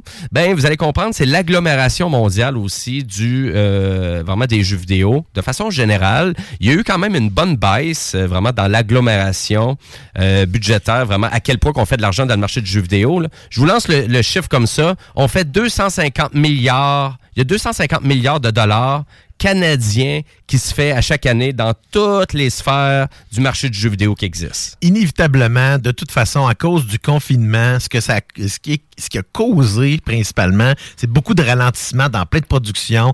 Les compagnies se sont mis à engager massivement pour finir les projets. Puis maintenant, ben, ils n'ont pas besoin de tout ce monde-là. C'est, souvent aussi simple que ça, là. Parce que, tu sais, on le sait, pendant la pandémie, le- le- l'efficacité a, pris un coup. euh, Mhm. dans le fond, au niveau de la productivité. Ah oui. Donc, inévitablement, euh, si, euh, dans le fond, si on se met à refaire les calculs pour augmenter la productivité, c'est le, licenciement de personnel, c'est malheureusement la seule solution. Oui, mais là, c'est 250 milliards de dollars canadiens, donc l'industrie du jeu vidéo. On parle de 184 milliards de dollars américains. C'est Ça a dépassé le cinéma, là. Ben écoute, ça fait longtemps que ça a Mhm. dépassé le cinéma. Le cinéma, c'est écoute, c'est on est à 20 milliards, gros maximum actuellement. Euh, Il est pas dans son pic, on s'entend non plus. Ben, non, c'est sûr que puis on n'a pas toutes les, euh, les productions euh, dans le fond euh, en, en Inde. Il y a des grosses productions ici euh, qui sont très. Oui, c'est sûr, si on parle juste du côté nord-américain, par exemple, avec le cinéma, c'est sûr, si on pourrait tout englober, c'est sûr, mais on n'atteint vraiment pas chez, Ah, non, ces chiffres-là, loin de là. Et vous allez comprendre aussi que cette année, ben, ça n'a pas progressé non plus, euh, donc le marché mondial du jeu vidéo. Donc, on est dans une petite baisse de 0,6% à rapport à l'année dernière. Donc, euh, ça veut dire qu'on voit pas, on va pas chercher plus d'argent. Et là, les investisseurs dans tout ça, euh, ben, on fait comme, ouais, ben, écoutez, on devrait-tu couper encore? Ben oui, parce qu'il y a Electronic Arts qui nous a dit, finalement, qui nous a mentionné cette semaine. Donc, il coupait 5% de son personnel aussi de jeu. Donc, Electronic Arts qui est basé à Redwood City en Californie. Donc, il compte à peu près 13 400 personnes qui travaillent pour Electronic Arts de façon globale. Euh, et ça, c'est selon euh, dans là, ça serait depuis le 31 mars 2023. Donc, c'est à peu près l'info qu'on a. C'est énorme. Donc, c'est pratiquement, c'est plus que chez Sony à l'interne. Et, mais là, il faut comprendre qu'Electronic Arts, ils en font des jeux quand même. Là. Ils ont plusieurs bannières. Euh, donc, tous les jeux de sport aussi, vous voyez. Donc, c'est souvent sous la bannière d'Electronic Arts. Et là, il faut comprendre, donc, on a licencié, donc, euh, on licencie 670 personnes et on a coupé aussi des projets ambitieux comme une autre suite euh, vraiment d'un jeu de Star Wars, euh, donc, qui était euh, Respawn Entertainment qui fait ça. Donc, c'est eux autres qui ont, qui ont fait Jedi, Fallen Order. Et puis, donc, c'est les anciens, c'est des anciens créateurs de God of War qui travaillent dans ce projet-là. Euh, puis, finalement, bon, on a décidé, on a sorti un deuxième. Les ventes euh, ont pas été très bonnes non plus. C'est quand même un jeu à 80 c'est quand même un jeu qui coûte assez cher. Mais les ventes ont pas été au rendez-vous. Et le résultat, on a décidé juste de fermer tout ça. Donc, euh, vraiment des jeux euh, pour un joueur, expérience totale, aventure, comme vous avez eu. Ben là, Electronic Arts, euh, on a décidé d'annuler ce jeu-là. Donc, euh, on sortira plus de jeux comme ça non plus. Ouais. Euh, voilà un peu pour le, vraiment l'industrie du jeu vidéo. Mais y a-tu du positif cette semaine dans le marché du jeu vidéo? Oui! Ben oui. Oui, parce que je joue actuellement à Final Fantasy VII Rebirth. Donc, il est sorti euh, cette semaine, donc le 29 février. Hum, Année bisextile, oh, on va faire du marketing là-dessus. Très original. Euh, et puis, à vrai dire, vous allez comprendre, donc euh, Final Fantasy VII Rebirth, ben, c'est la suite de Final Fantasy VII Remake. Donc, on a décidé de rendre Final Fantasy VII avec un budget hallucinant, une production hallucinante. Et c'est exactement ça qu'on qu'on obtient quand on commence Final Fantasy VII Rebirth.